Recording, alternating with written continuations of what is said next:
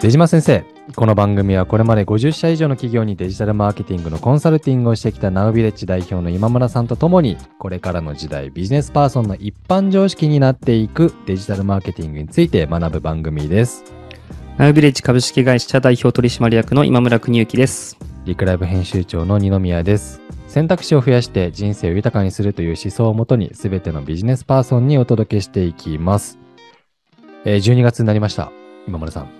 いやー、少しずつ寒くなってきましたね。でもそっちの方がむちゃくちゃ寒いんじゃないですか。いや、そうなんですけど、ついに今村さんの服が T シャツじゃなくなったと思って。確かに、先々週 T シャツでしたからね。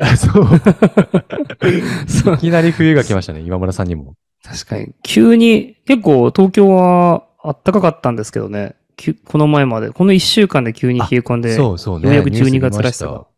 一気に冷え込む12月みたいな書いてましたね。うん。すごく寒くなりましたよ。昨日がね、あのー僕らの帯広が、なんかマイナス10度下回ったみたいな。いえや、マジで寒かったんですよ。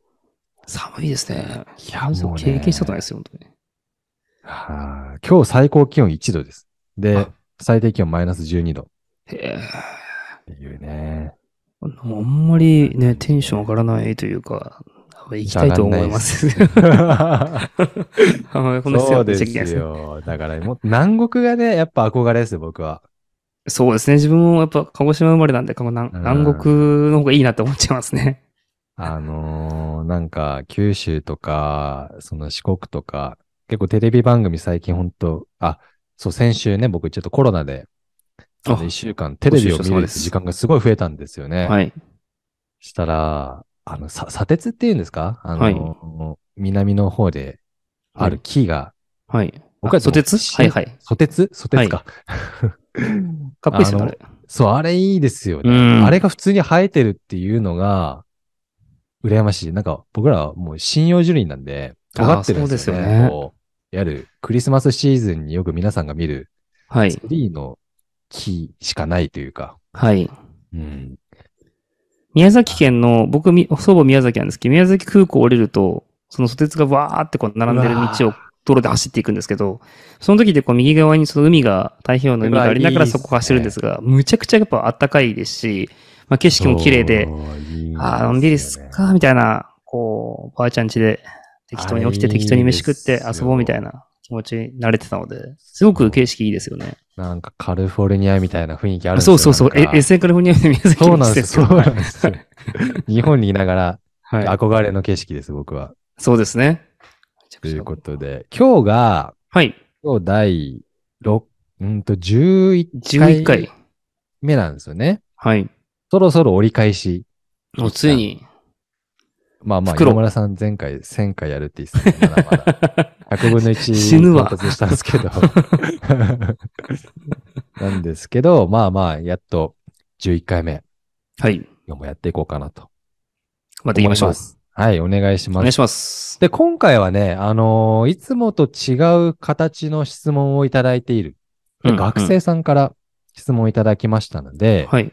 それについて、えー触れていこうかなと思ってます。はい。じゃあ、ちょっとお読みしますね。はい。えーはじめまして。はじめまして。はじめまして。福岡県に住んでいる大学生です。来年から就職活動が始まります。自分は今の大学生活で地域団体と町おこしのイベントを共催しており、将来のキャリアも町おこしに関わる仕事に就きたいです。その中でマーケターという仕事に興味を持ったのですが、就職活動に向けてどのような準備をすればよろしいでしょうかまた、おすすめの企業がありましたら教えてほしいです。学歴がいいわけではないので、電通、あ、これ言っていいのかな？電通などに受かるとは思えません。よろしくお願いします。お願いします。ということで、マーケター、まあ、ちょっとキーワードでいくと、新卒、そしてマーケター目指すにはっていう感じですね。そうですね。マーケターって結構新卒の求人数ほぼないので、うんあの、ご質問者がおっしゃる通り、結構自分で探せば探すほど、本当に求人ないなというか、ああ。あの、まあ、あの、日本ってあの、ジョブ採用じゃなくて総合職採用の方がやっぱはい多いじゃないですか。うんなので、自分が何になるかはわからないみたいな形でやっぱ入っていくので、うんあ、の、む、難しいですよね。あの、かそもそも確率的にこう難しいっていう構造になってますそうでよね。すよね。あんまり見たことないですよね。なんか、ウォンテッドリーとかだったら探せるかなみたいな思いましたけど、うん、そうですね。確かに。通常の求人媒体ではあんまり見ないかもしれないですね。そうですね。なかなかなれるかな。でも、その、福岡にいらっしゃって、町おこしのイベントみたいなところをやられていらっしゃる方なんで、結構その地域住民とかの話で、あのああ、ーそうですね。多分その町のいいところっていうのをもう少し、その他の世の中にまあ伝えていきたいみたいな。そのためにはマーケティングの技術があればいいみたいなところをこう思って書いていらっしゃったんだなっていうところとかは思いますよね。そんなイメージですよね。うん。まあ、福岡まだでも都会ですけれども、あ、そうか。九州という点ではね、九州エリア全体で行くと、はい。まあ、地方っていう形になるので、そうですね。そこでの、まあ、うんですね。ちょっと、僕からこれでも質問ちょっといいですか？はい。こう、町おこしに関わる仕事とマーケターって、どういうつながりありそうですか？うん、なんか町おこしのイベントするときとかって、大体のパターンが、この町にいいものってなんだろう。あ、うちって温泉の施設あるよね。あうちの町は椎茸が有名だよね。みたいなものとか、うん。えっと、昔の武将のホニャララさんが生誕した地だよね、みたいなところとか、はいはい。何かしら特徴があって、うん。その特徴に掛け算で、じゃあ子供のイベントでこうしましょうだったりだとか、カップル向けのこうしましょうみたいなのがいわゆる町おこしのイベント。なので起点は必ずその町の中にある何かの資源を活用してホニャララっていう流れになっていくときに、え結果としてはそこに対して町おこしイベントの集客数を、まあ、どのぐらい伸ばしたかとか、そこからどのぐらいの購買が生まれたかとか、そういったものをこう拡大していくって話になるんですけれども、はい。うん。まあ、意外となんだろう、こう、ち小さ、まあ、す、す、す悪い表現ですけど、小さな穴の中でそのまま商売をしてるだけみみたいな形のがあって、別になんだろう、他の外国人が来たとか、他の県から来たってなったら、いわゆる外貨的なものが入るので、まあ、プララスマイナスあると思うんですけど、その街の中だけで町民がお互いにこう、お金を動かしてるだけだと、まあ、全体としては変わらないというか、なるほどね。みたいなところがあるので、まあ、マーケティングっていうのを用いて、武器としてもう少しその町おこし。まあ、要するに、そ外から引っ張るとか、中での商取引をさらにもっと活発化させてやるっていうところが、はえーやりたい意図なのかなというふうに思いますかね。もっと周知をしていくというか、認知を高めるために、マーケティングっていう、こう、戦略はい。につながってくるわけですね。そうですね。うんでまたこの、そのち、いち地方でも、福岡も地方と呼ばせていただくと、福岡県でそういったマーケティングの技術を学ぶことって、やっぱり可能性としてすごく少なく、まだ東京の方がもちろんあるとあいうのがやっぱあるので、まあ、電通さんとかもそうです。まあ、要するに大会社の方がやはり、あの、大きな予算を使って多種多様な打ち手をこう使ってくるので、あ。はい。そこで得た経験の中で、えーじゃあもう少し小ロットの予算だったらこれから始めようかみたいな、まず大きな風呂敷で経験を積んだ人の方が小さな風呂敷で戦いやすいというのはあるかなと思っていますので、はい。あまりちょっと黒船的な発言になりますけど、こう、まあ、首都圏で修行した方がいいんじゃないのかっていうふうに思っちゃいますよね。なるほど、なるほど。まず一回、うん。東京に出てきて、はい。まあ5年なり、10はい。年なり、ちょっと一回やってみてから、はい。でまた戻って地元のね、町おこしをしていった方がいいんじゃないかと。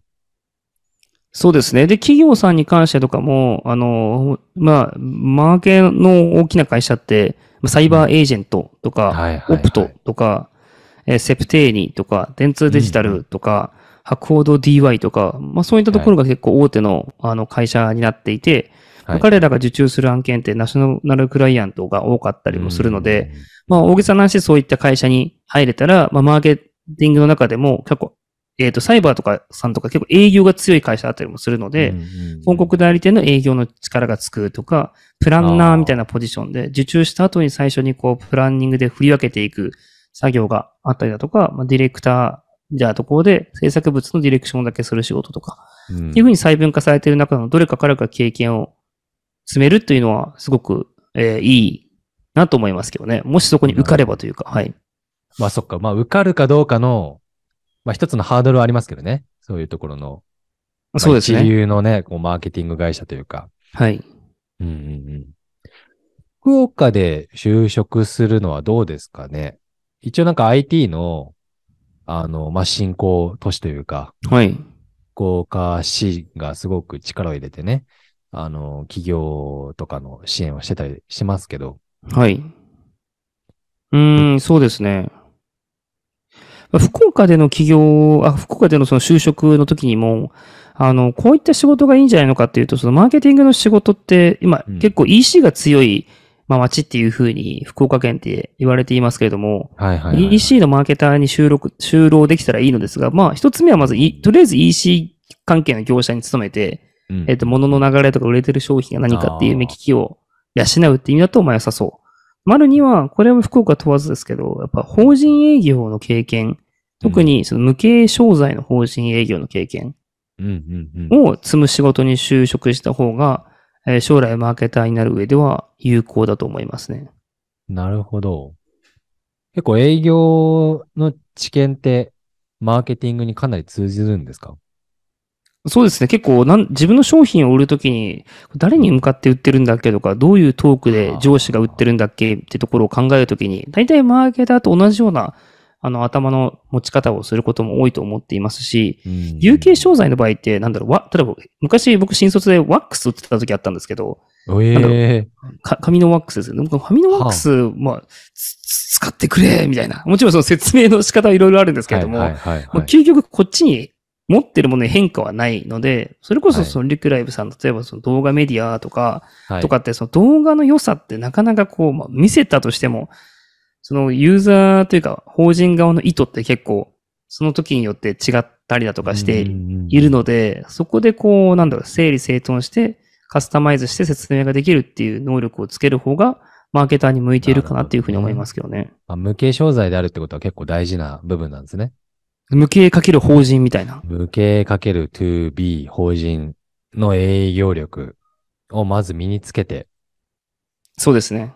なんか確かに、あれですね、マーケターっていう募集枠は結構限りあるかもしれないですけど、法人で無形商材って言ったら、まあ結構何でも、まあ IT サービスでもまあそうですしね。そうですね。2B の法人営業なんて、もう企業はみんな人が足りないというか、はい。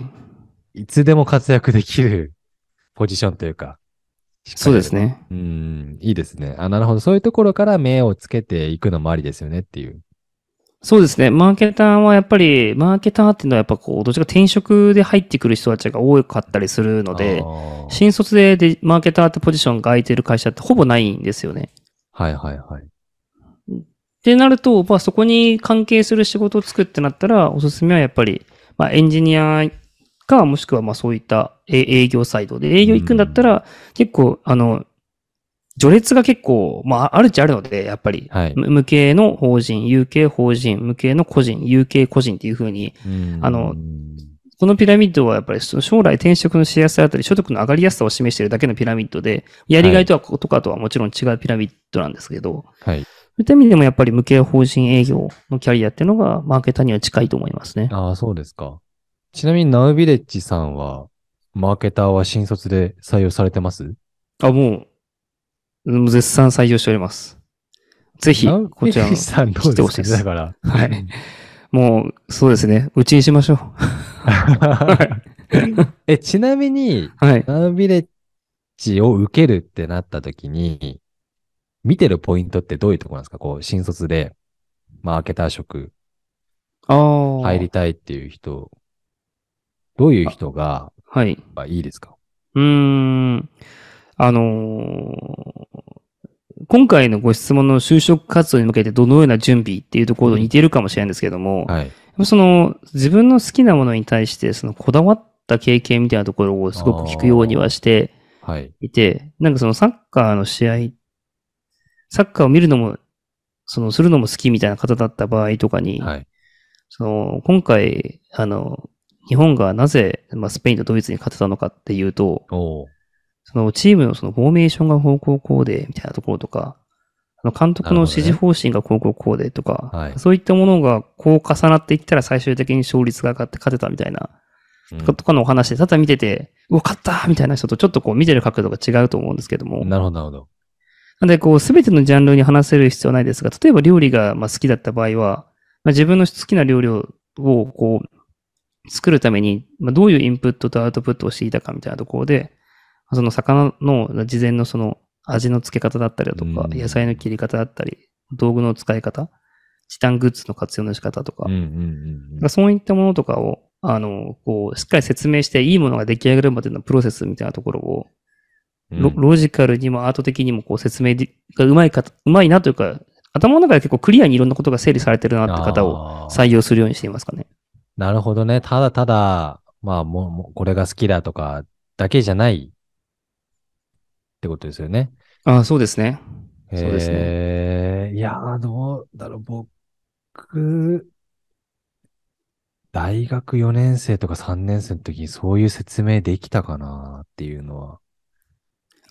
これでもね、意外とあれなんですよ。最近気づいたんですけど、その、そういう説明をしろと言ったら説明できる人結構いますね。その、何も言わずにこういう、普通に聞いちゃうと、うんなんか、え、え好きなものですか？ここれですみたいな感じでそのまま答えていっちゃうんですけど、聞けばちゃんと答えれるっていうパターンが多いですか？あそうです。答え方はこういうふうに答えてほしいので、それを意識して答えてみてって言った時に答えられるタイプは結構いらっしゃるなと思いますけどね。そうですか。はい。そういう人でも大丈夫ですか？あそうですね。全然、うんうんその、今回の、こう、インタビューのルールがそういうルールなのかっていうふううんに理解してから、すぐ実施できるっていうのは全然問題ないと思いますけどね。そっかそっか。まあね、突然ね、あなたの好きなものを教えてくださいって言われても、結構は、いや。難しいっすよね。うんで、だから面接って難しいっすよね。難しいですね。うん僕多分苦手なんですよね。面接受ける。あんまり経験ないんですけど。めちゃくちゃ得意そうじゃないですか、本当に。いやー、経験が少ないですね、まず。あだから、そう。え、今村さんだだって経験あります？面接経験って。自分が受ける側ですよ。ああ、確かに自分が受ける側で新卒の時ぐらいしかないですよね。そうですようんね。だから、なかなか経験つまさんない領域というか、はい。こう、する側はあっても、うん。まあなんでね、まあそういうふうに答えれたらいいですよねという具体的に、えーな、なんでこれがこうなってこうなったのかみたいなとか、うん。そういうロジカルさとかですかね？じゃあ簡単に一言で言うと。そうですね。あの、まあ、ロジカルさですね。そうですね。ロジカルさは結構、マーケターの中で求めている会社多いと思いますね。好きなことでいいので。なんか結構志望動機とかってあんまり聞いてない会社も多かったりとかしてて、あの、し調べたかどうか確認するかもしれませんけど、はい。どちらかというと大学時代に頑張ったことみたいなところを、うん。あの、押していくときに、そこでのその頑張ったことの解像度が低いってういう、ん。なると、多分うちの会社に入社しても、うん、なんかなんとなくで仕事しそうだな、みたいなところの印象を与えてしまうんじゃないかなと思いますね。なるほど。結構よくある学生からの質問って、これいつも不毛な質問だなって僕は思っちゃうんですけど、はい。あの、資格必要ですかとか、何を勉強したいですかってこ質問すごく多い気がするんですよね、面接の中で。はい。それはマーケターとしてはどう、マーケターの採用ではどう思いますか？ああ、そうです。まあ、あのー質問自体はもうなんだろう、なあれはもうなんだろう、こう、挨拶みたいな形にもうなっているぐらいで、もうなんかて典型ワードみたいな。定型テンプレートみたいなね、質問ですよね。そうですね。何かやっといた方がいいことありますか？みたいな。うんよくあると思うんですけど、うんな、なんて答えます？この前そういえば面接受けた方で同じ質問された人には、やっぱりその入入 入社してから、実際にその仕事が入ってきてからの方が、き緊張して、やばい、あと3日だってなってから、頑張り始める時の方が多いので、うん。まあ、せめてやってほしいというか習慣化してほしいなと、やっぱり活字になれるというか、あ日経新聞とか東洋経済とはいはいはか、い。なんかああいったものをこうわーって読んでいって、その内容がまあ理解できたりだとか、そこで使われている言葉をその自分の話し言葉の中でまあ引用できるかみたいなところああ、なるほどね。とかは結構よく見ているかなっていうところと、あとはまあ、自分自身にこうと問いかけるというか、な、なんで信号って赤と黄色と青なんだっけみたいなのとかをはいはい聞いて、今だったらこう答えるみたいなのとかの、結構自分に対しての QA のトレーニングが、マーケティングするときによく使っている思考なので、えなんかそのあたりとかは、あの、まあ空いた時間にやるぐらいでいいんじゃないのみたいな答えをちょうどしてましたかね。なんか本とかあるんですか？そういうの。ありますよ。あ、あ、じゃあそういうの読んだら結構思考の勉強、練習というか、こう、脳みその。うーん、まあでも気持ち、気持ちですかね。どうなんですかね。ぼ僕がそうかもかもしれないですけど、こう、目の前にそういう事象が起きないと怠惰になるというか。いや、わかります。そうなんですよね。うんなんかあんまりね、こう、じゃあテストみたいな勉強はできないかなって思ったんで。そう、そうなんですよね。それありますよね。そうですね。僕結局そのうん Google 広告の試験っていうのをみんな受けさせられるので Google 社がや、はいなんか提供してる。る試験があるんですけど、はいそれは、なんですか、ろ60分、60問みたいなやつなんですけど、はいそれは全員受かんなくちゃいけないので、そういった意味ではその試験的なものははい、あるんですけど、やっぱちょっと入って、なんだろう、周りの人が合格してるのを見て、え、遅くないみたいな。普通1週間ぐらいで受かるよみたいな。こと言われたらやはいやべえってなって、早くそのやべって発火させるような状態にていく仕組みになっていれば、あんまり入り口で頑張んなくてもいいかなと。思いますけどね。そうですか。ありがとうございます。はい。ちょっとでもこの質問もうちょっと、もう一個だけはい深掘りしようかな。今だからマーケターになるために新卒が、まあ、な準備することは何なのかっていうところとか、はい。うん。まあ、おすすめの企業、ちょっといろいろね、リストアップしていただきましたけど、先ほど。はい。その先のことで、やはりこの方、町おこししたいっていう話ですよね。はい。今、キャリアの積み方、まあ、営業職もありだよねっていう話でしたけど、マーケター職だけで、この、もし、ナウベッチさんに、とか、みたいな会社さんですね。マーケティングの会社さんに入って、マーケティングの仕事だけもししたとしたら、それって、こう、生きてきますか？ゆくゆく、町おこしとかの、こう、イベントだったり、はい。自治体の、こうーう、ん。やりたいなと思ってることに、近づけるかというとそうですね。結構近づける、近づけますね。あの、町おこしのイベントって、例えばなんだろう、1月3日に、えっ、と、役場の駐車場でこれやるよみたいな。うんうんうんうんで、人集めで、じゃあ、例えば予算3万円で何かやってくれ、はい、わかりましたって。何か、何かしらのアクションをして、チラシ作ったり、配布したり、はい。あの、地元のラジオ放送みたいなの流したりとか、なんかしましたと。はいはいはいはいで、まあ、集まりました。よかったね。じゃあ、何かの報酬で、じゃあ5万円あげます。ありがとうございました。みたいな収益ももちろんあるんですけれども、はい。その、やはり、その売り上げがくっついてくるというか、生活していくマーケターとして成功していくために必要なところで言うと、でも、ふるさと納税とかは、あの、マーケターって結構わかりやすかったんで、売り上げ上げれば上げるほど、その10%じゃあ返すよっていうのを、うんまあ、交渉してくるような、その、メーカーさんとかお菓子屋さんとかもなるほど、い。らっしゃったりとかもしますし、EC 業界とかでは売れたら売れたら、この前いただいてたオファーって、あの、なんだか、あれは、ショートケーキのお店で、で、売り上げの5%を渡すから、これ伸ばせるみたいな、あの、依頼をいただいたんですけど、まあ、それは、そのショートケーキ、ちょっとまだ改善のうちありそうだったんで、いいきなりお引き受けできなかったんです、案件だったんですはい、けども、はい、はい。まあ、そういった仕事とかは、そうですね、福岡でも必ずあるので、町おこしにはつながるかなと。いうところとか思いますよね。まあそうですよね。こうイベントだけじゃない、まあおうん祭りだけじゃないと思うんですよ。僕も町おこしって、はい。まあ、企業、地元企業の、まあ、メーカーなのか、はい。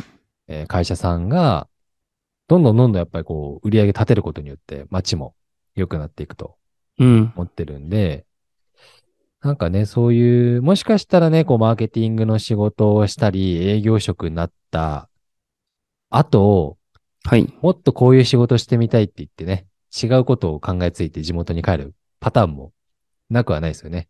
よくはないですね。はい。だからそういうところを期待して、この方もぜひ頑張っていただければなと思い頑ます。張ってください。。ちなみに今村さんは余談ですけど、マーケターになろうって思ったことありますか？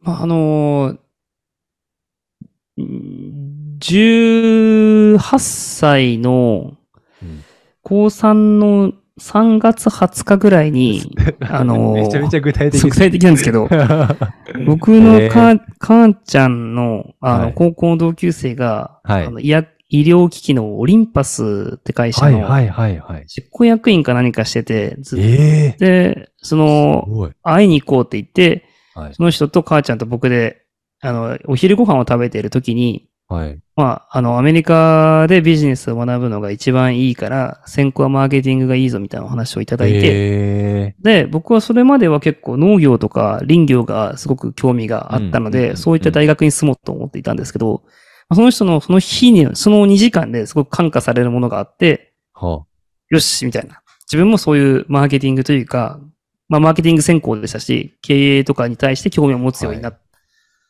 たのは、その時でしたね。で、なので、すぐにアメリカに行ったというかすごいで。すね。今村さんの家系もすごいですね。そしてなんか、まあ、それ、母ちゃんの友達なんで、母ちゃんじゃないですか。母ちゃんもすごいですよね。だから人脈というか。へ高校の友達だったらしくて、はい。そういうのはやっぱりあるなと思いますけどね。なるほどね。まあね、なんかきっかけがないと、やっぱりマーケターっていう仕事も、まあ知らなかったりしますしね。うんそうです。なんか、一昨日あの、大分県に行って、おで、APU っていう立命館アジア太平洋大学かな、の、あおの、方たちが運営しているビジネスコンテストの審査員やってたんですよ。ええ今村さんが。はい。はい。審査員でも点数つけて、僕がその、まあ、審査員の中でも最後、その、まあ、あの、け結果こうっていうのを発表するような役目をいただいていて、はいへえ、すごいですね。でなんかその時に、こう、いろいろ、こう、まあ、すごく優秀な方たちが多いと、い多かったんですけれども、うんうんうんあのーちらっとそのお話しさせていただいたのも、たまたまこういった形で東京からポンって来て、で、こう話をするっていうのも、まあ、学生の方にとっては珍しい機会だと思って、はい。その時の、なんだろう、結局5、6時間ぐらい一緒に食事も含めていたんですが、うん。そういった何らかのこう人生の中での出会いが、その後の自分のこう方向性を微妙にこう変えていくっていうのはあると思っているのでそうですね。僕もそうだったんで、みたいな話をさせていただきましたね。なるほどね。まあそうですよね。こう、ずっとね、こうインターネットとにらめっこしてとかね、本読んでとかだけじゃな、あーはいはいやっぱ選択肢の広がり方ってありますよね。僕も、まあ、やっぱし知人ですね。母、僕もちょうど母のはい。知人が、建築家になったらいいよって、突然、外国人の方方だったんですよね。はい。母の知人の旦那さんが外国の方です。ええー、スティーブ。そう。かっこいい。僕建築好きだったんだけど、建築家になれなかったんだと。なるほど。だから、いい世界だよ。かっこいい、楽しい世界だよ。家を作るとか、うん。建築するって、って言われて、そっから僕、その話聞いただけでもう、同じですだから。建築や大学行ったんですよね。建築家になれた大学を。はいはいはいはいはい。一緒ですね、でも。そうですね。近いです。でもスティーブの影響でね。そう、スティーブの影響ですね。でも結果そのクリエイティブというか。そうそうですね。そっちの方向性に行きましたが、大学内でも、まあ建築と、あとメディアっていうね、コースが、まあ結構バラバラ分かれてたんですけど、はい。メディアデザインっていうコースに行って、今こういう仕事をしてると。しっかり影響を受けて活躍されてる。影響を受けまあなんか、ありますよね。母の知り合いってなんかあるんじゃないですなるほど。なるほど。意外とコントロールされてた説って。か。そうですね。意外と、父ではないみたいな。ああうんまあまあまあ、そういうのがあって。まあそんな、ちょっとむ今村さんの昔話も踏まえながらの回になりましたね、今日は。はい。じゃあ今日はそんなところで、はい。新卒マーケターの話でした。ありがとうございます。ありがとうございました。はい。出島先生、ここまでお聞きいただきありがとうございました。番組への感想は、ハッシュタグ出島先生、出島はカタカナ、先生は漢字でお願いします。そして、この番組を聞いて、えー相談したいと思われたいろいろな、えー方々は、お気軽にご連絡ください。今村さんへの質問、感想も大歓迎です。メールアドレスもご用意しております。えー、サポートアットマークリクライブ .jp です、え概要欄にも貼っております。えーこの番組は各週火曜日にライブ収録、その週の金曜日にポッドキャストで配信されます。次回もどうぞよろしくお願いします。